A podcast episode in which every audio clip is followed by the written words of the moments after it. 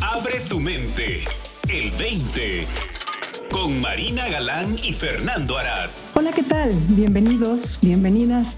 Esto es El 20, el programa en el que el señor Fernando Arad y su servidora Marina Galán los invitamos a que le den vacaciones a su mente, dejen que se relaje, se vaya donde quiera a pasear, a dar el rol y vean a ver si así les cae un 20. Fernando, ¿cómo estás? Marina, muy bien, muchas gracias. ¿Tú qué tal? Fantástico, Fernando, fantástico. Con un par de accidentes mañaneros, pero, pero todo bien, gracias.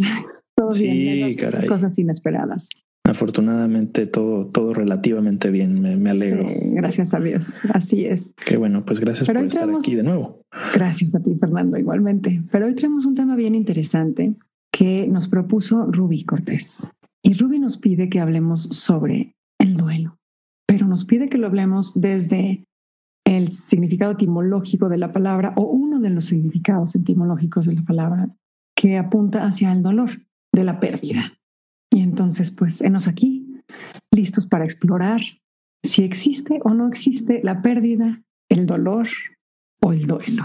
¿Cómo ves, Fernando? Sí, me parece un tema interesante. Yo creo que eh, estamos pasando por momentos de duelo en el que vemos la pérdida de muchas vidas debido al, al COVID y la pandemia que aún continúa.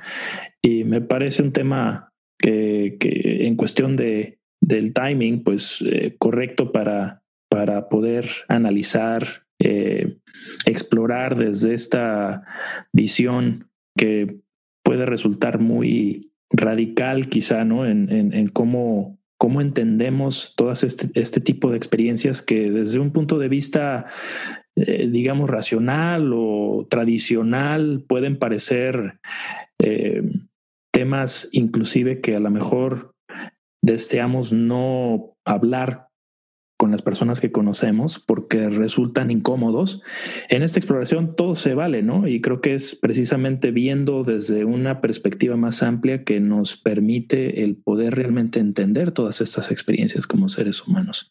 Y en este momento, con el COVID en particular, me parece que muchas personas están pasando por el dolor de haber perdido algún ser querido, el dolor que también a otra a otro nivel y a otra escala también quizá algunas personas han perdido eh, su trabajo y con ello también pues se ven en momentos de mayor dificultad para poder eh, cumplir con con las responsabilidades de, de, llevar un hogar, etcétera, ¿no? Entonces creo que es un tema eh, que nos puede dar mucho y del cual todos creo que podemos sacar algo de, de beneficio, el poder explorar esta experiencia del dolor y de la pérdida que tiene sus etapas, ¿no? Claro. Ahora, como bien dices, Fernando, es un tema de pincitas, porque si lo hablas muy como de derecha, o sea, muy, muy de frente, se te puede tachar de insensible muy fácilmente, ¿no? Y, y no queremos caer en eso en lo absoluto, pero sí, sí, pues este es un programa de exploración abierta, ¿no? De exploración honesta, en el que pues queremos ver las cosas tal cual son y por lo que son.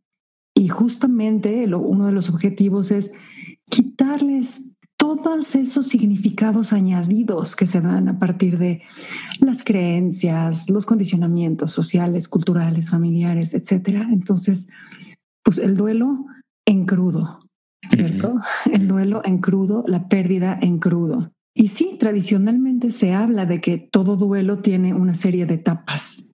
A lo mejor me voy a equivocar porque no, no las revisé, pero me las voy a aventar así al cómo se va. Creo que es negación, enojo, tristeza, eh, negociación y aceptación. Yo lo veo, Fer. O sea, uno puede, yo, yo lo veo como un paso que es aceptación. Sí, de acuerdo. sí. Sí. Nos podemos eternizar y podemos dividir ese paso en 800 mil pequeños movimientos en los que damos medio paso para adelante, medio paso para atrás, eh, uno a la derecha, tres a la izquierda, lo que tú quieras. Pero al final del día, pues hay una, hay una aceptación de la realidad. Y cuando volvemos a entrar en este acuerdo con la realidad, pues no nada más entramos en acuerdo, sino que nos reconciliamos con ella y descubrimos inevitablemente una nueva manera de vivir. Pero bueno, pues regresémonos al inicio, ¿no? Abramos, abramos el espectro de la conversación uh -huh. y veamos si realmente existe la pérdida o no. ¿Cuál es tu experiencia, Fer? Esta experiencia del, del dolor que nos toca eh, platicar el día de hoy, Marina, es algo que me ha tocado vivir personalmente en la pérdida más grande que he tenido hasta, hasta el día de hoy, que fue la pérdida de, de, mi padre hace tres años.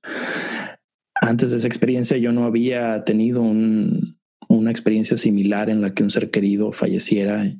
También pasé por un proceso de duelo también durante su enfermedad que se alargó por varios años. Algo a lo que me gustaría apuntar es que creo que el duelo el dolor que podemos sentir por la pérdida de un familiar me parece que es algo completamente natural y humano, pero que de alguna forma no se nos educa para precisamente la aceptación de la que tú hablabas, ¿no? No se nos educa para aceptar. Estamos educados, creo yo, para, para tratar de llevar una vida lo más fácil posible.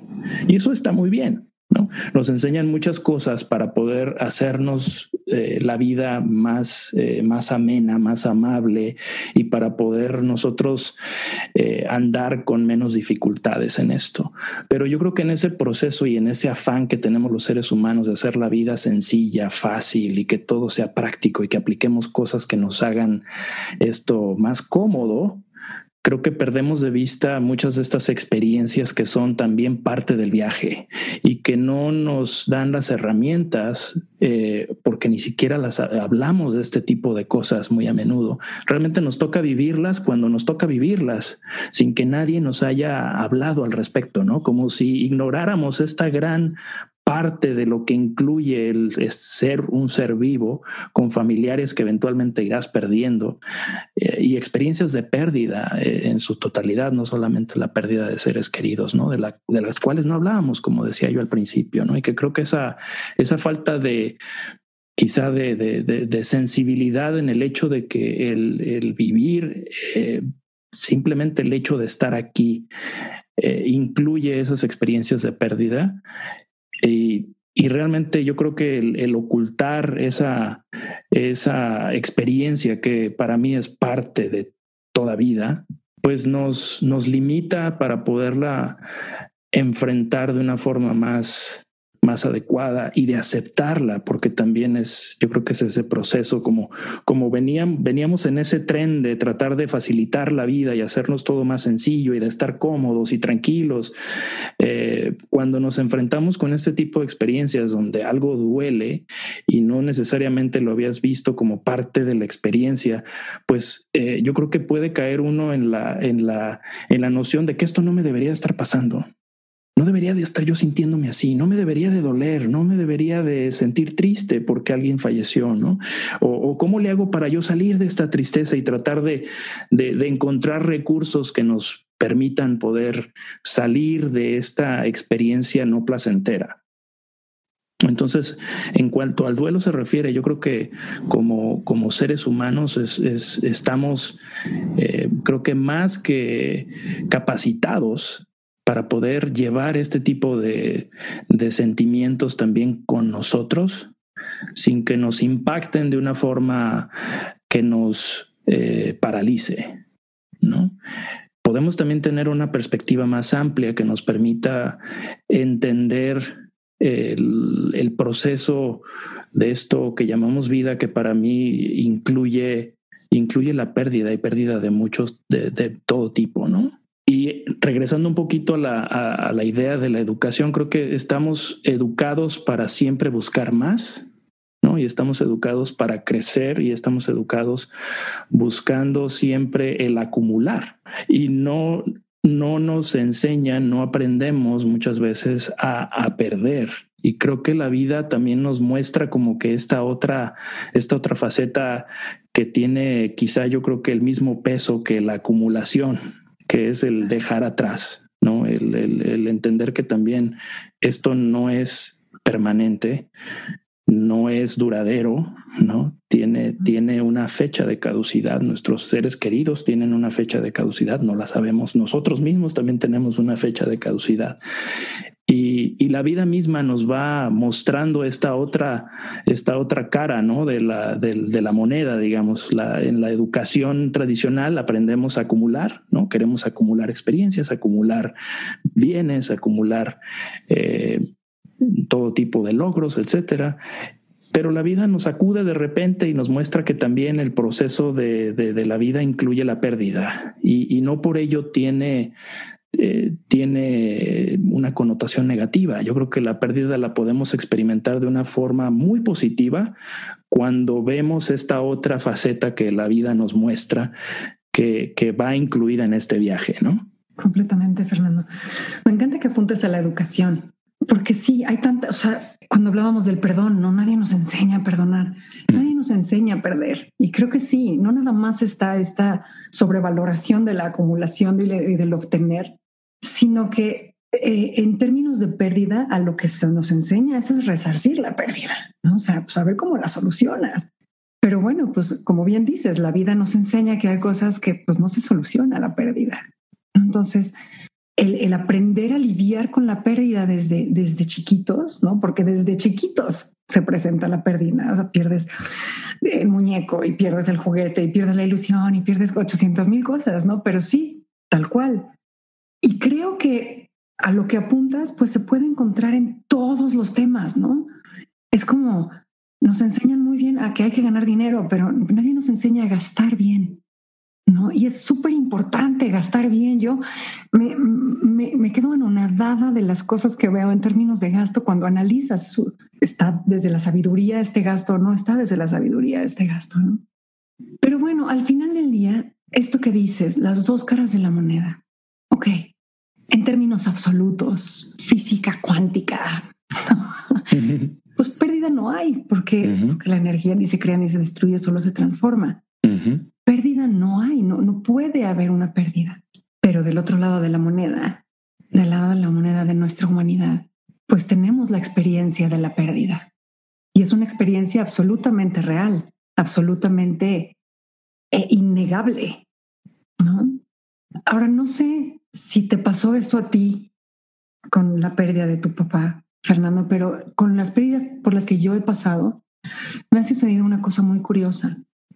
Voy descubriendo poco a poco que dejo, o sea, si bien dejo de tener una relación directa con la persona, empiezo a desarrollar una relación interior con la persona que ya estaba ahí, pero que yo no me había dado cuenta que estaba ahí.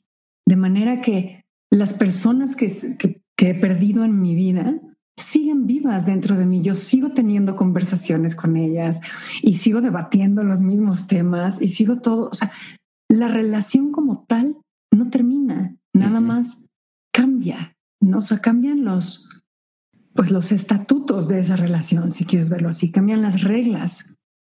Pero todas las personas que he perdido me habitan, ¿no? E incluso o sea, cuando, cuando estamos en una bronca con una persona y, vamos a terapia y demás, una cosa es solucionar la relación con, no sé, tu mamá, pero otra cosa completamente diferente e igualmente importante es resolver tu relación con la madre que te habita, ¿no? Esa voz interior de tu madre que, que no te va a abandonar jamás hasta el último día de tu vida.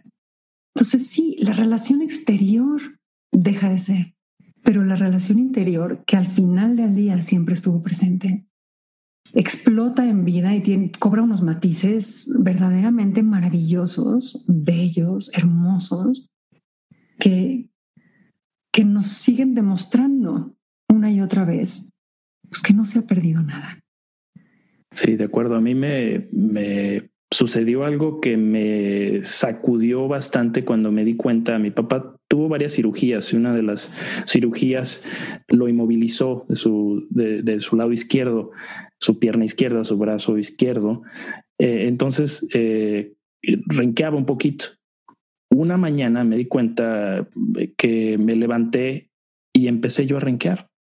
Y me di cuenta, caray, es que esto es lo que ha estado pasando durante toda mi vida. He estado aprendiendo viendo a mi padre. Yo creo que así aprendí a caminar, viéndolo a él caminar.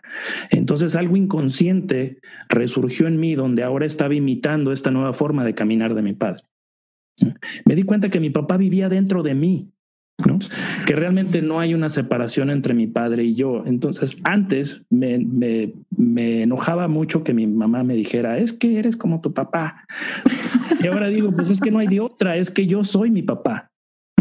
Es que yo soy mi mamá, ¿no? Como decías, yo soy mi amigo, yo soy mi hermana, yo soy tú, tú eres yo. O sea, estamos compuestos de todas estas experiencias que vamos acumulando, que las vemos como, como personas fuera de nosotros, pero que realmente viven dentro de nosotros, ¿no? Y lo que somos está, está formado también de esas personas con las que convivimos.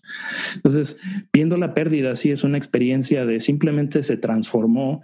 Vi a mi padre después de que lo cremaron en la cosita esta en la que lo pones y dije, ese es mi papá, ¿no? Es, ahora se transformó, está hecho en, en cenizas, pero algo que me, que me, cuestioné yo y me pregunté, ¿será que no habrá, no habrá realmente experiencia ahí?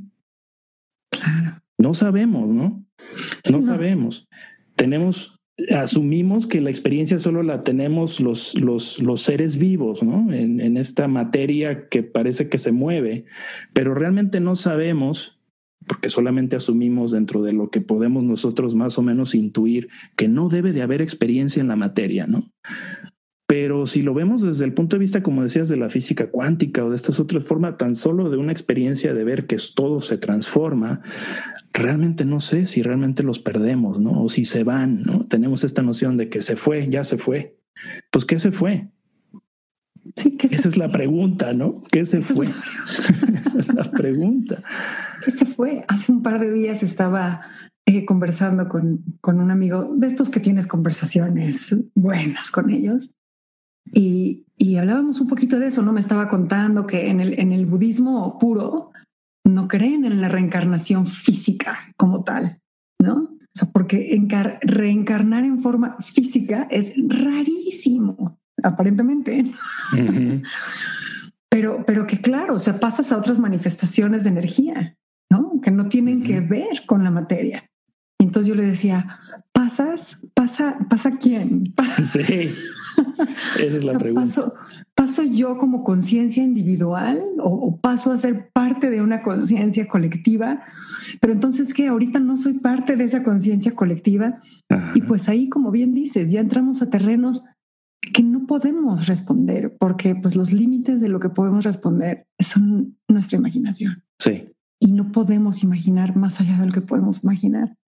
Sí, sí. Ahora, otro punto importante, bueno, importante, interesante quizá, Fernando, y que quizá eh, traiga un poquitito más de luz a esto que estamos hablando, ¿no? De realmente no hay pérdida y despiertas a ese, a ese hecho cuando la, pérdida se da en lo físico, ¿no? cuando la pérdida se da en la forma, despiertas a la no pérdida en la no forma, es que el, el origen etimológico de la palabra duelo, que también tiene que ver con dolor, también tiene que ver con el duelo entre dos personas, pero el origen etimológico primero de todas estas raíces apunta a, a un engaño, a una treta, ¿no? A un, ah, te la creíste, y entonces, ah, te la creíste, que, que realmente estaba este duelo, que realmente había esta pérdida, pero no.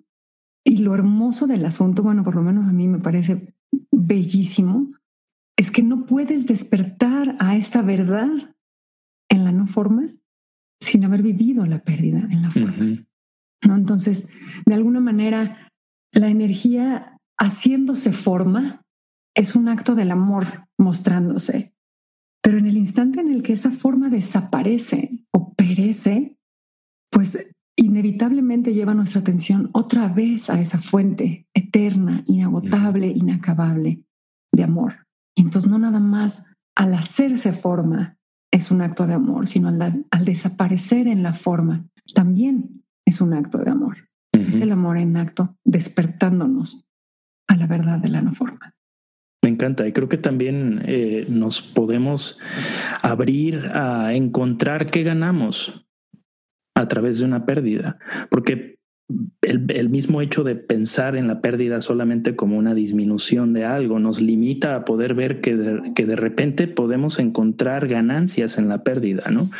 Eh, o qué hemos ganado a través de esa relación, por ejemplo, ¿no? Que, que continúa viva en nosotros. Que queda, claro. Que queda, que queda y continúa dentro de nosotros también. Entonces, eso no es una pérdida total, ¿no? Es, es ha habido muchas eh, experiencias que podemos nosotros eh, agradecerlas y tenerlas vivas dentro de nosotros, como las memorias que hablabas, ¿no? Las memorias que puede uno tener con, con nuestro ser querido o las, o las enseñanzas, los, los aprendizajes que ha tenido uno a través de estas relaciones con personas que uno quiere, que siguen vivas en nosotros, ¿no? Y que pueden seguir germinando también conforme nosotros las vayamos compartiendo con los demás. Y, esa es una forma también de honrar, creo yo, la vida de, nuestros seres queridos, ¿no? Recordando esas ganancias que nos han dejado y que pueden seguir germinando y creciendo y generar más, más amor y más, eh, más paz y, y buena onda en esto, ¿no? Y la belleza, Fernando, de que al reconocer que cuando hay una pérdida física, ¿qué es lo que queda? Y eso es lo valioso pues podemos entonces dar un giro en nuestra vida de 180 grados y realmente dedicarnos a eso, ¿no? A producir eso, en vez de estar acumulando pues pura cosa que no permanece. De acuerdo. ¿No? Y que termina no valiendo. Pues esa puede ser la invitación, ¿no? Para cerrar el programa de hoy, del 20. ¿Qué queda después de la pérdida? ¿Y de qué manera la puedes mantener viva y no solamente mantener viva, también ir aumentando, ¿no? Esa sería una invitación que te hacemos cordial aquí en el 20 y te invitamos también a que nos visites en www.el20online.com y nos digas qué te gustaría escuchar en este podcast, sugerencias, quejas, comentarios, todo se vale aquí con nosotros en el 20. Muchas gracias, Marina. Gracias a ti, Fernando. Hasta la próxima. Para más, visita el20online.com. Abre tu mente. El 20.